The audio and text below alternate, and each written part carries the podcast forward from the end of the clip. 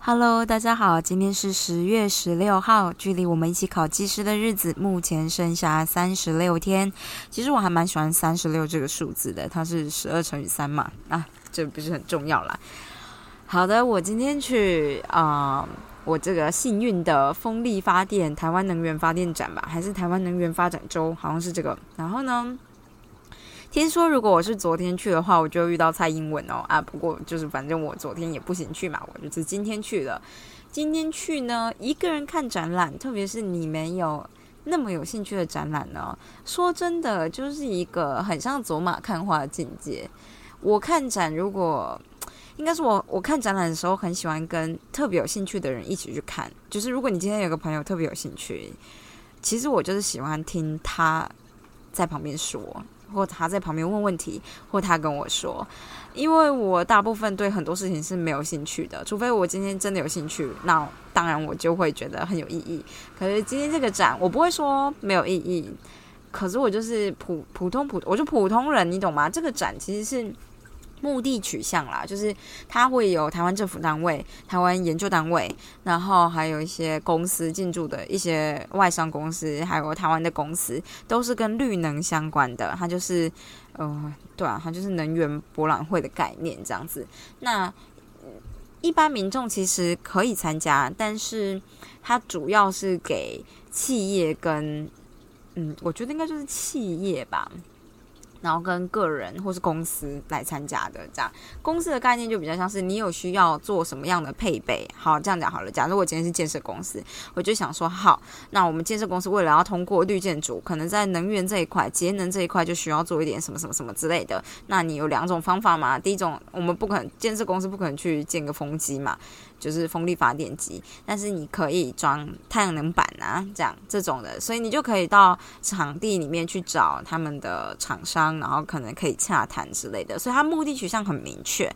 那我们话就是被要求要去嘛，对不对？所以呢，我自己想好就是想要问哪些问题，有没有想想要问的问题，然后我就发现我没有想问的问题，就是。就没有什么想问的，我比较想要人家告诉我。可是这种摊位就是这样子嘛，就是你一定是有问题去问，或者是你当然可以厚颜无耻。像我就厚颜无耻，我就走到前面，然后跟说跟那个解说员说：“请问你是解说员吗？”他就说：“对。”我说：“可以讲给我听吗？”这样子，然后他可能。也会就是会给你一个 brief intro 嘛，然后可能那接下来就问你有没有问题。他讲完以后，其实我没有问题啊，懂吗？就是觉得还蛮微妙的。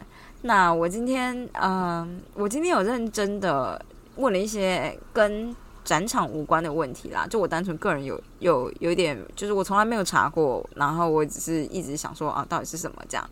就是我去问了工研院跟中研院的差别吧，这样。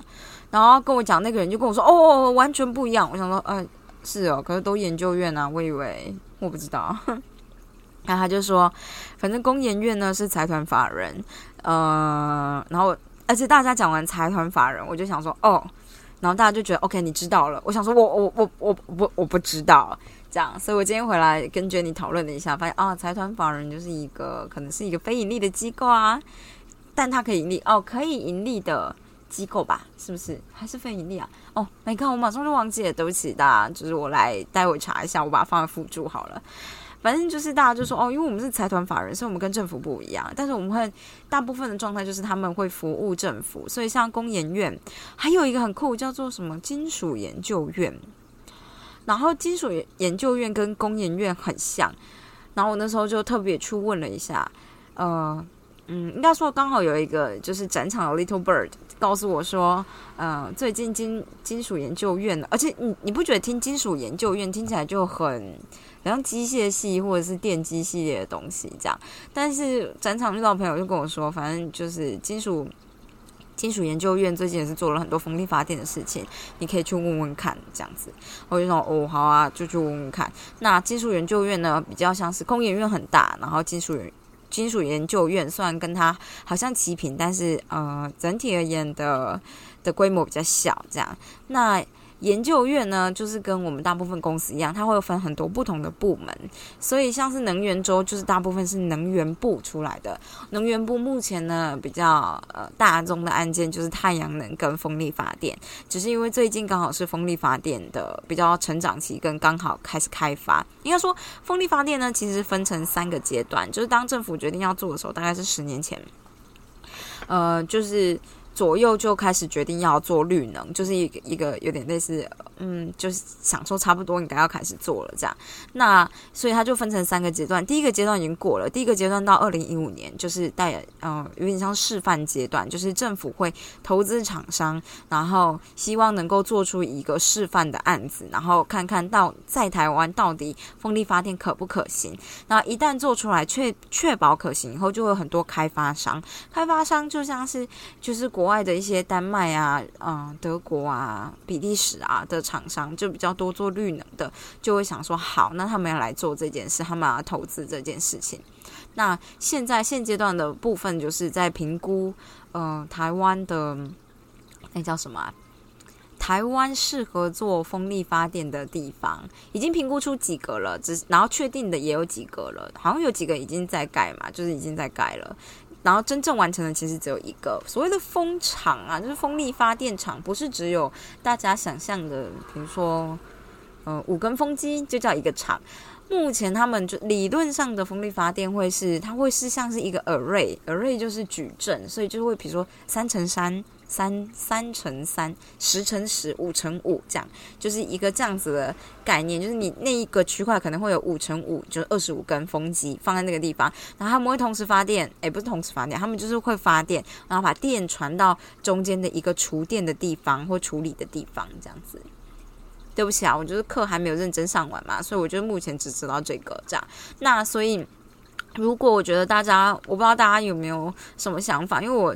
呃，决定要修这门课之后呢，有一些机会刚好可以从台中一路开到彰化，从苗栗啦，从苗栗一路开到彰化，你就可以发现，沿着海岸线呢，现在的风机随便数一数，就是超级多的啊，就是看起来看起来真的很多，我真的，嗯，觉得还蛮惊讶，也没有很惊讶啦，就是觉得，嗯，我果然跟现实脱节很多呢，这样啊，所以你会看到很多图都还蛮有趣的，就是呃，展场上面有很多图都会画台湾的等深线。等深就是一样一样的那个等嘛，等于的等深就是深度的深，所以他们会画沿海岸的等深线，然后你就会发现，在彰化云林外海那地方，还是还是苗栗啊，靠瑶，我真的就是对，就是台湾的地形有点不是那么熟，反正那一块就是有一块突出去的等深线呐，但我其实也不太知道它那个等深线是填海造陆出来的还是怎么样，反正就是那里有一块，我来查一下。有一块凸出去的等身线，我觉得还蛮酷炫的。大致上在彰化附近这样子。然后，哎，我干嘛讲到这个啊？哎呀，反正就讲啦。反正台湾现在就是在 Phase Two，就是第二个阶段。然后第二个阶段就是目的就是，嗯，找出。比较有潜力的厂址，这样，然后让开发商进驻，然后做一做这样。那第三阶段，或是这中间的阶段是什么呢？就是中间目标，就是我们希望台湾能够自己产生出自己的风力发电。的应该说，台湾希望能够培养自己的风力发电的能力，这样。虽然他们会规定开发商，比如说像是荷兰那边，如果要做这件事情，荷兰派来的船里面可能要一半比例要是台湾人，就是台湾的工程师，因为要让台湾的工程师能够学怎么做这件事情。但是目前现阶段就是在比较研呃研究开发商里面比较技术阶段的部分呢，所谓的技术就只是指核心技术的阶段。呃，并没有办法真的的取得太多的的的的的的的的资源，这样。然后我们政府现在能做的事情就是呃设一些限制，让开发商能够某种程度而言遵守在地化的限制。所谓在地化限制，就是可能欧洲大陆并不会有地震啊。可能不会有台风啊，所以就是来到我们这边在地化的限制，当然就是你要符合地震的规范跟台风的规范。那这时候我们就可以偷偷插进去一些人啊，就说这些人必须要审这件事啊。我们台湾的，比如说台湾的技师啊，台湾的什么需要审啊，或者我们需要有这样的技术能够审，那你就要培养出我们这样的技术。还有就是你风力发电的材质啊，什么东西，如果台湾无法自己制造的话，那就是要从别的地方呃引进来。那其实台湾还是需要学这件事的，反正就是好。偷偷的把这个能力就是慢慢的学过来，这就是很重要的第二阶段后中后期的目标，这样啊。第三阶段就是希望能够就是自己有一个这样子的过程，就能够自己生产自己的风机，这样。怎么讲那么多？我也不知道。这哦，这是我今天学到的一点点东西啦，这样子也没有学到，这上课就会学到了啦。然后我今天就嗯。进去里面，然后我觉得不知道干嘛这样。不过我觉得大家可以进去。类似这种活动，嗯，我觉得今年好像还好，因为其实我在前几年是我去修了气候变迁的英文选读，这样，然后他也有要求我们要去台湾能源展，就是这个展，然后是几年前吧，我猜应该三四年前，那个时候的风力发电的厂商才真的很多，然后现在感觉好像就是因为知名度打起来了，所以厂商不一定会来参展嘛，我也不知道哎，反正呃，这个展呢，我觉得有趣的一点呢，其实是。啊，政府会有，比如说能源局会来摆一个最大的摊位，这样子。那能源局摆摊，你可以问所有的问题，他们就公务员嘛，你懂吗？然后他们会设计很简单的一些小游戏，然后告诉你一些基本的常识。所以你在这时候有问题，你就可以问。像其实我有个非常基本的问题，我就会说，到底台湾能源是需要多少？就多少量级对我来讲不是那么重要的，就是比例的问题嘛。我就说，那到底政府希望绿能的比例到多少？然后风力就是风能在绿能的比例又希望能够到多少这样子？然后我就发现，诶，这个界限呢，其实是很模糊的。就是怎么说呢？为什么要说很模糊的？这很像是我们之前气候变迁选读的时候，在做辩论之前，老师就有说过一句话，就是为什么，嗯。是联合国吗？有点忘记了。那个时候大家签协定的时候，就会希望说，我们希望呃未来，哎，我真的完全忘记怎么这样子，好像是说什么啊？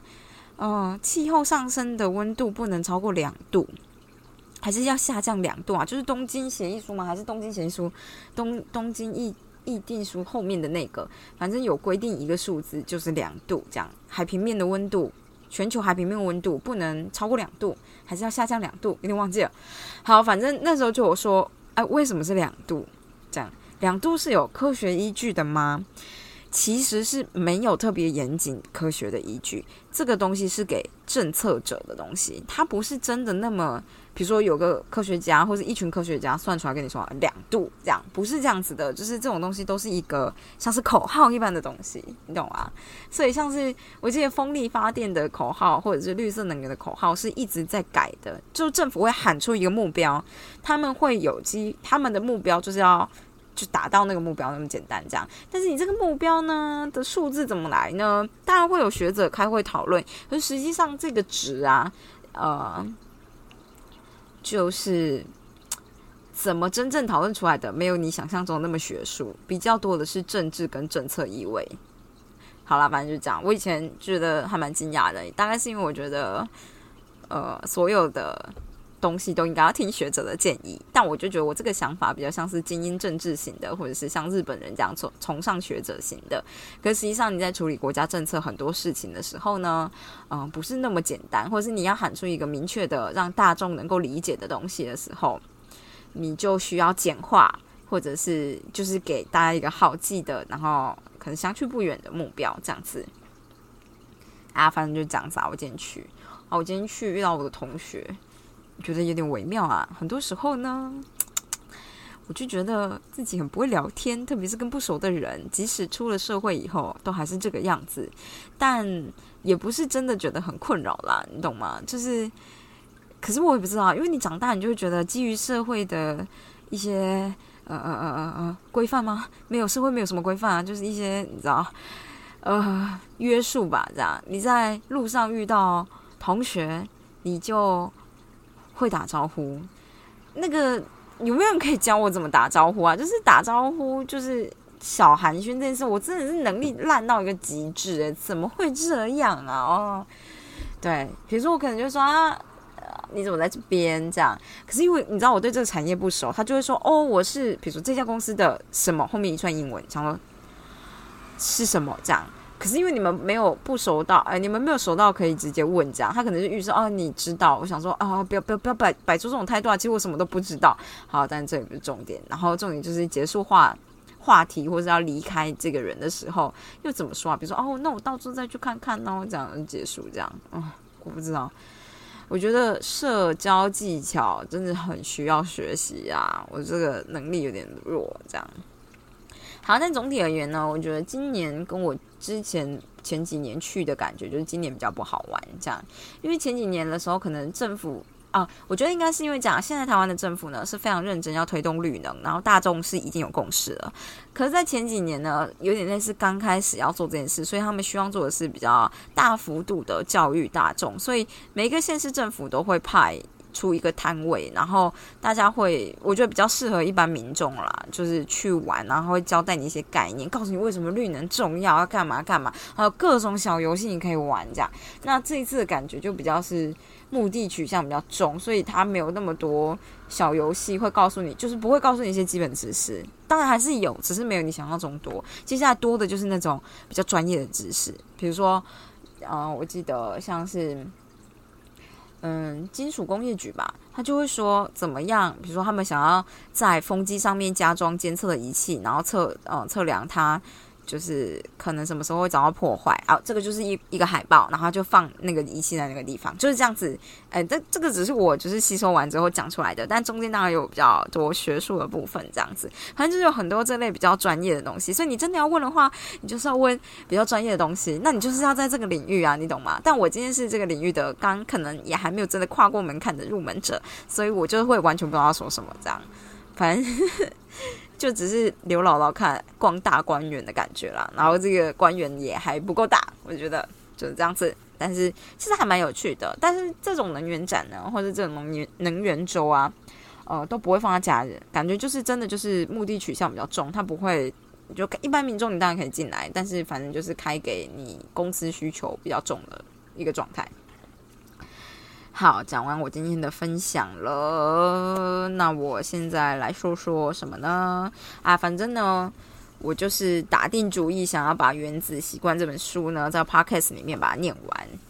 然后我就想了一下，因为其实我觉得它的翻译有点烂，可是这样也蛮有趣的。就是你知道，就是烂文章，你也可以想一下，也不是烂文章，它没有真的很烂，但它翻译就是不是那么的，不知道为什么啦。这个翻译有点卡在一种，这个人的中文不是很口语的感觉吗？我也不知道哎。但是书本来就不一定要口语啊，好难哦。我不知道，但是因为我大家可以发现，我就是常常在念书的内容的时候会卡住。通常卡住就是我看不出它的断句，还有它的意思，有可能啊。我觉得最明确一件事就是，我看有点长的句子的时候，有时候会不太知道它的。立场放在哪里？有可能是正的，有可能是负的。然后我可能要整句念完以后才会知道它立场在哪里。这样，但其实我觉得这件事有点奇怪。不过我们就继续看下去啊。反正呢，我们今天的原子习惯也已经到了第四章。那我又忘记他之前说过的什么习惯四原则。反正第一个就是，如果就是第一件事就是，如果你今天想要做一件事情，然后你就要让让你愿意去做的，或者是让你提示，就是你知道提示显而易见。所谓的提示就是。你想要去做这件事吧，诱发你去做，或跟你的奖赏有关的事情，要显而易见。好，我们就从这边开始。他就跟你说呢，有个心理学家跟这个作者说过一个故事，关于一个参加家族聚会的女人，担任急救护理人员多年的她呢，这个女人到聚会现场看了她公公一眼，就感到十分的忧心。他就说：“哎，我觉得你看起来不太对耶。”他公公呢，当时感觉毫无异状，就开始就开玩笑的说：“嗯。”嗯，我也觉得你看起来不对啊。然后那个女生就说：“哎，我是认真的，我觉得你现在就要去医院。”所以几个小时之后呢，她公公就做了救命的手术。因为检查之后就发现他的主动脉阻塞，随时都有心脏病发的风险。若不是因为媳妇的直觉，他不可能保住这条命。他可能跑保不住这条命，OK，所以他就问说：“哎，那你觉得这个急救护理人员看见了什么呢？他怎么能够预知破镜的破镜？你看，就像这样，他怎么能预知破镜的心脏病发？破镜这个词不是就很奇怪吗？这是一般人会用吗？好，没关系，就是他怎么会知道就是心脏病发，就是可能会有这样的风险这样？所以他就说呢，为什么作者在进行科普呢？好，他说当主动脉的。当主动脉堵塞呢，身体会全力把血液送到重要的器官，而忽略皮肤表层的末梢区域。结果呢，就是分配到脸部的血液的血液量是有所变化的，跟心脏衰竭。心脏衰竭的病患接触多年之后呢，他不知不觉的培养出辨认这个状况的能力。他无法解释自己在公公脸上注意到什么，但他就是知道事情不对劲。在别的领域呢，有类似的故事啊。举例来说，就自家舰队的飞机与敌军的飞弹以同样的速度飞行于相同的高度。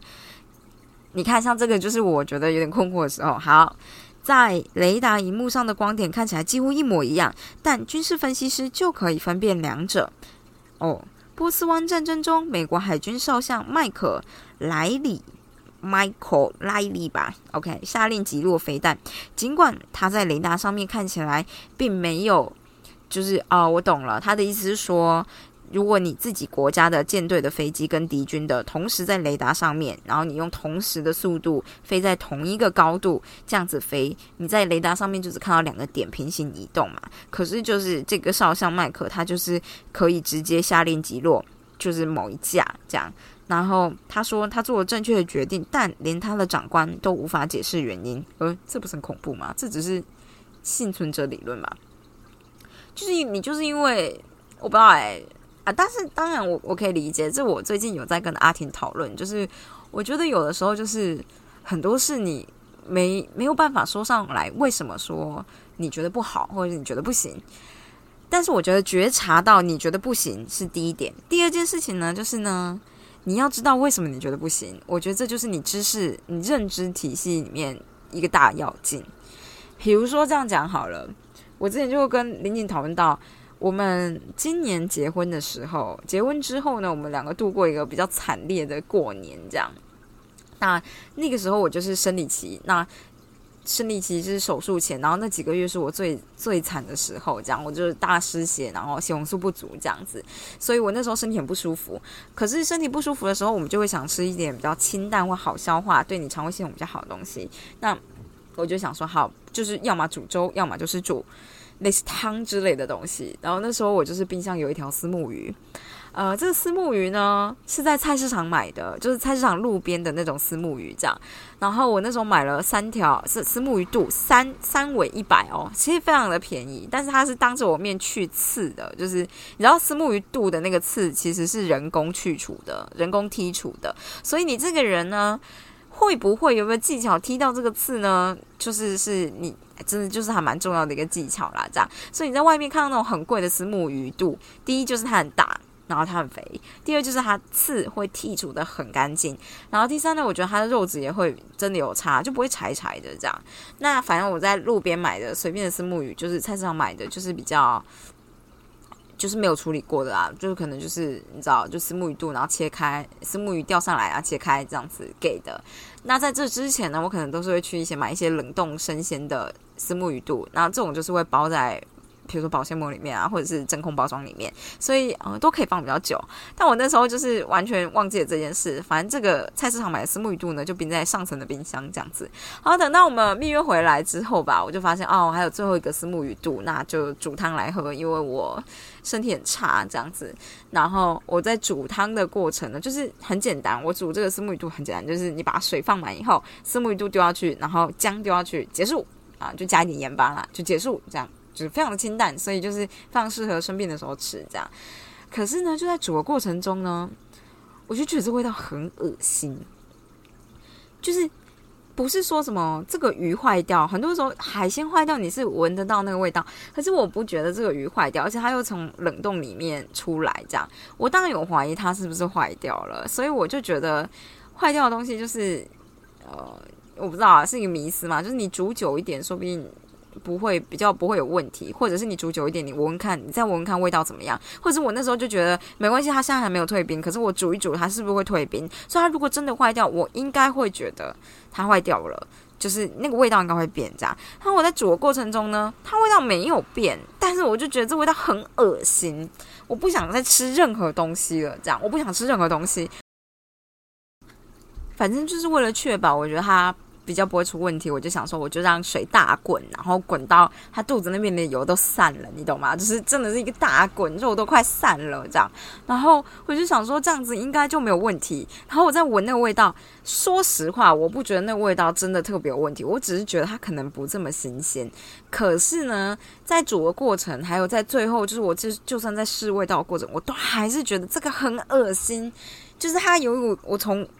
就是我说不上来，我就觉得我没有办法再吃了。然后我那时候第一个想法就是，我嗯月经来，我身体不舒服，所以我突然来的这种反应是很合理的。这样其实就还蛮合理的，就是有的时候会这样子哦。特别是我真的是有某种程度的某种能力，就是呃以前我生理期的时候，或是我在有点不舒服的时候，为什么？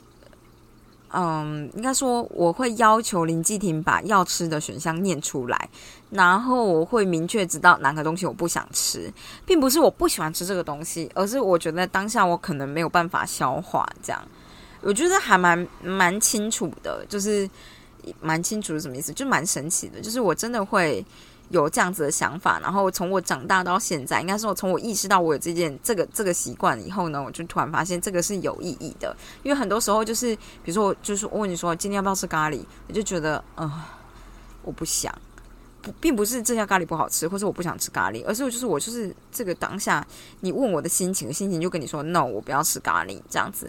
我觉得听起来好像很任性，就为任性开脱，但真的不是，是真的不是。因为有的时候我就觉得好像算了啦，因为林静想吃咖喱，那我陪她去这样。但是吃完以后，那天晚上我可能就会。胃痛到或者消化不良到我没有办法正常的作息，这样就是它不是一个就只是我不喜欢吃，所以我吃完很不开心，而是它有的确确实的影响到我的身体生理状态。那我就觉得你真的要相信自己的一些呃内心的想法啊。反正那一次就是嗯，在我们结完婚后的那个过年呢，就发生了这件事情，这样。然后那个石木鱼就是。滚滚滚滚滚滚完以后，我就说，我就跟林静怡说，我真的没有办法吃这个东西，我觉得很恶心，这样我觉得很反胃，我现在身体太差了。然后我记得我就是马上就跑，我就跟他说，你要吃你就吃，但是因为这个鱼放有点久了，你除非你确保它没有坏，虽然我已经滚很久了，可是我觉得你还是要确保，如果你不想吃你就不要吃。但林静就觉得哦没有啊，就闻起来是鲜味，还把它吃完，结果他就食物中毒了。他那天晚上林继廷的胃真的超级强，他那天晚上半夜四点才起来吐，他就是上吐下泻这样子。然后我就是那个那个过年真的很惨呢，因为我就是一个生理期倒在床上没办法动，然后他还上吐下泻，到底发生什么事这样？然后他就真的变得超虚弱，而且我猜他应该没有食物中毒过，因为我觉得他的肠胃其实很健康的。因为你想看，我闻到那个鱼，我就觉得很恶心，我的身体可能是用。用尽全身呐喊的告诉我说：“你千万不要吃这个东西，你不能吃这东西，你会毁掉。”这样，但他的身体可是告诉他说：“啊，可以吃啊。”然后吃完还消化完了，然后才突然觉得啊，真的撑不下去了，然后才你知道整个整个大反扑。这样，我觉得要是我身体可能吃完第一口我就跑去吐了，所以我就觉得啊，我不知道身体强跟身体弱各有各的好处啊。哎，怎么讲到这个？然后反正对，因为就是原子习惯里面讲到，就是你不知道为什么，但其实我觉得，如果你能够知道，会是最好的。就像是他有说，就是刚刚那个媳妇，他就评估，就最后不就说哦，那就是因为心脏有病的患者们，他们可能。嗯，就是因为心脏要努力的先传到重要器官，那你脸色就比较没有血色，所以你慢慢观察，你可能自己的潜意识里面会知道说，哦，像这种感觉好像比较没有血色的状态呢，有可能是缺血。那你缺血或者是嗯，就是啊循环不良的状态，有可能是你心肌梗塞、心脏的问题，这样心肌堵塞造成的这样子。但是如果你知道了，你下次去看，你就会明确的能够区分出差别。可是，在那之前，你可能是一个感知的状态，就是一个潜意识告诉你的状态。好，比如说他跟你说，博物馆的馆长可以分别真正的艺术品、专业制作的赝品，却无法精确的说出哪些细节不同。嗯，我觉得这个例子并不好。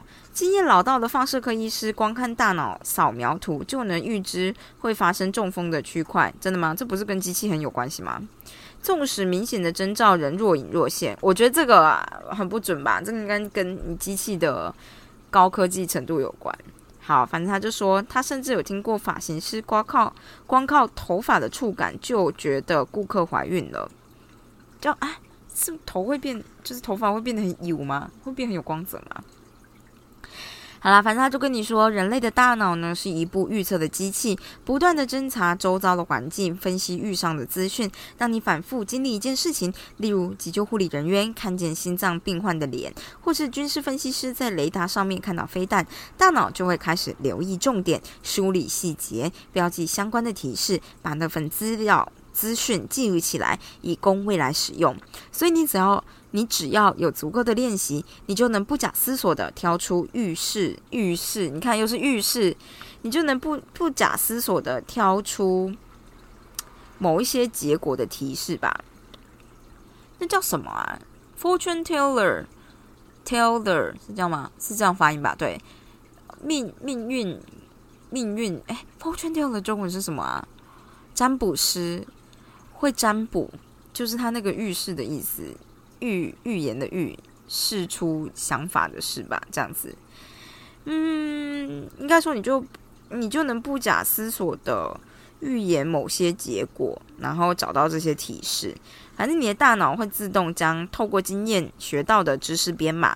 我们并不是每次都能解释自己学到什么，但学习持续进行，而你在特定状况下注意到相关提示的能力，就是你每个习惯的基础。我们低估了大脑和身体可以在不思考的状况下做多少事。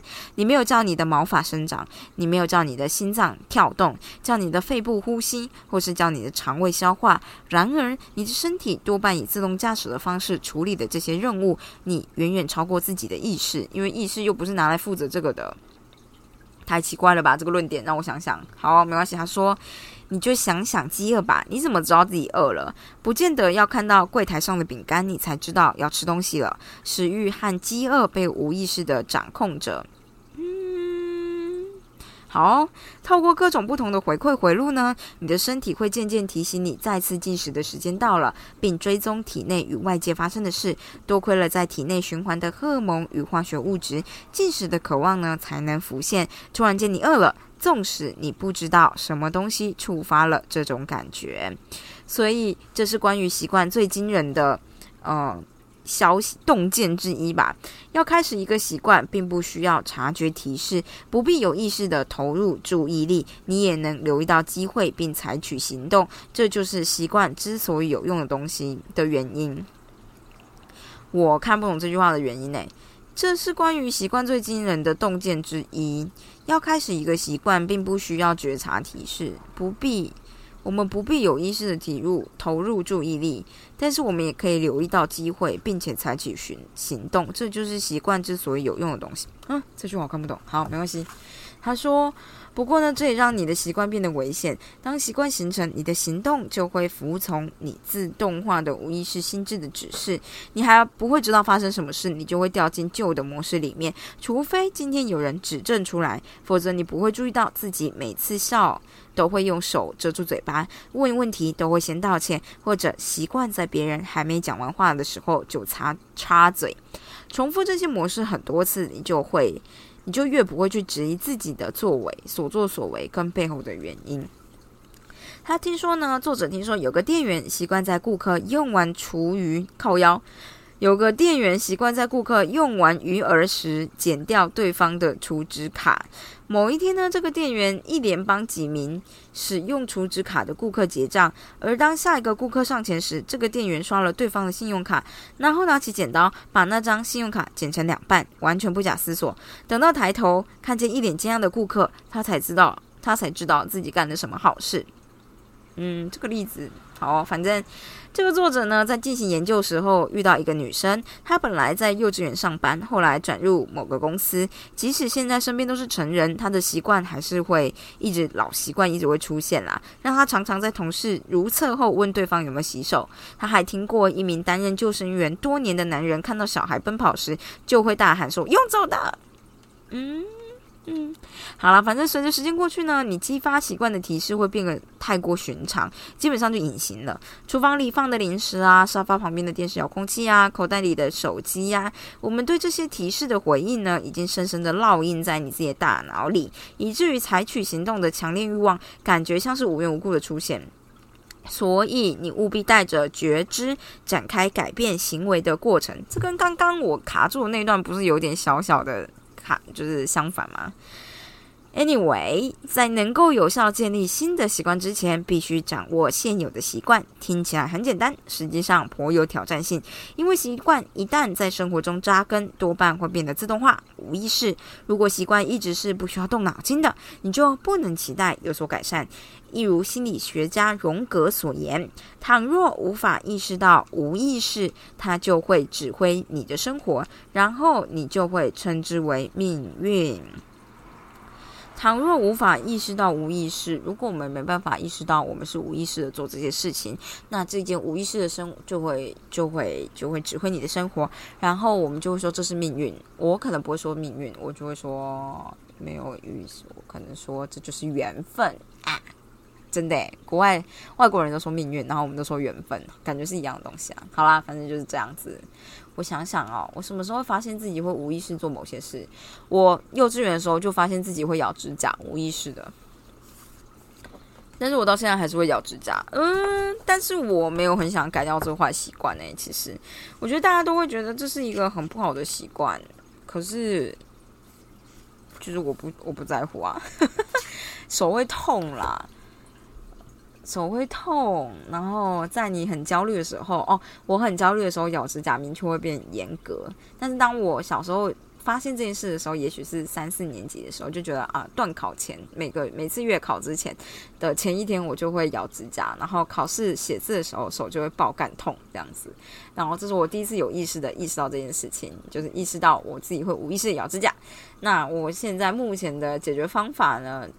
就是我小时候是不是各种诶，就是那种涂辣椒油啊，我妈啦，我妈哦，我觉得有点有用的，刚还是涂绿油精，因为油这种东西啊，要洗没有那么容易洗得掉，其实，然后绿油精又苦苦的哦，我记得哎是什么啊？那有一家指甲油出了一种防止你咬指甲的护甲油，就是上在你颜色上面，它是透明的，可是它很苦。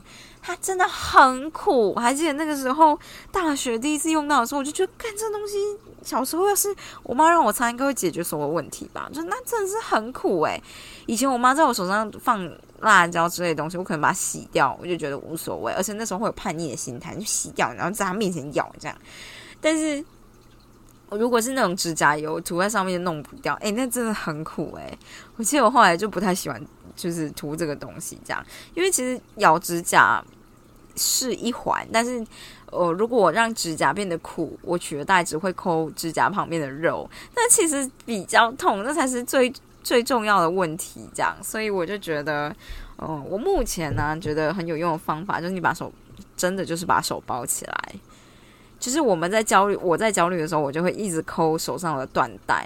但是就是那个绑带啊，就是你就是拿一个透气胶布啊绑包起来，然后你就抠抠抠抠抠这样，然后呃，因为不会伤害到你的手啦，所以就是理论上能在那个时间点保护你的手这样，然后撑过以后就不会有事了，这样大概是这样。我觉得对我生活没有造成很大的困扰啦。嗯，对。还有另外一件事情就是做美甲，就是做光疗指甲，因为它会帮你把所有嗯。指甲、手指头边缘的那种小细皮都修掉，所以手就变得超级光滑。我觉得那就跟手有没有很贱是很有关系的。你今天如果看到衣服有一条线脱线，就会想要。拉它，不管你想要拉它，还是你想要把它拔掉，就是用拔的或用剪的。如果你没办法剪得很漂亮，你就会一直看到有个线头在那边，你就很容易一直拉它。如果用手把它拔断，你可能就是还是会有一段小线头。但是如果你今天请专业的人帮你把那段线修到你看不到，你可能就是接下来有一段时间你就会忘记这条衣服这边有一条线。我觉得这跟你做光疗对指甲的影响就是这样子，就是你的手会变得就是手指头附近的那些。肉啊，跟皮肤会变得非常的光滑，然后你就不会想要去抠，因为你抠第你下下意识习惯就是抠，你没有得到任何的回馈，你的就是你没有那个粗糙度吧，然后你会滑过去，你没有得到任何回馈，所以你就不会呃，你就不会去去抠指甲。我记得我那时候真的是第一次做完光疗以后就觉得，哎，小时候做光疗就能够解决这件事了吧？可恶，这样。但因为当随着时间，你在日常生活中，你的手还是会慢慢变粗糙，除非你有保养嘛，对不对？所以接下来还是会有一段时间帮你抠手指头。但 anyway，我觉得我就是小时候有注意到自己无意识的会抠手指甲，就是会咬指甲这件事情。大家也可以想想，你有没有什么无意识会做的事情？哼。不过我最近有发现，我在跟人家讲话的时候，很容易无意识的看向前方。就是理论上你应该看着这个人，可是我又觉得看对方眼睛很奇怪，但是看对方的脖子也很奇怪。然后我不知道什么时候要把眼睛对到对方的。哦，眼睛或脸上，有的时候我太认真看对方的眼睛，我会分神，就是会变成真的是盯着那两个点在看，这样子就是两个瞳孔在看，我觉得超诡异的啊！我这个行为，所以我偶尔会把视线飘到，比如说远处走廊的远处啊。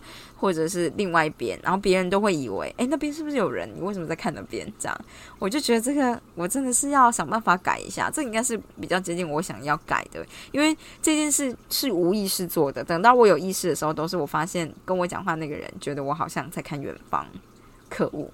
好啦，反正今天就是这个样子。明天我会念书，你们也要念书，知道了吗？就是这样子喽，拜拜。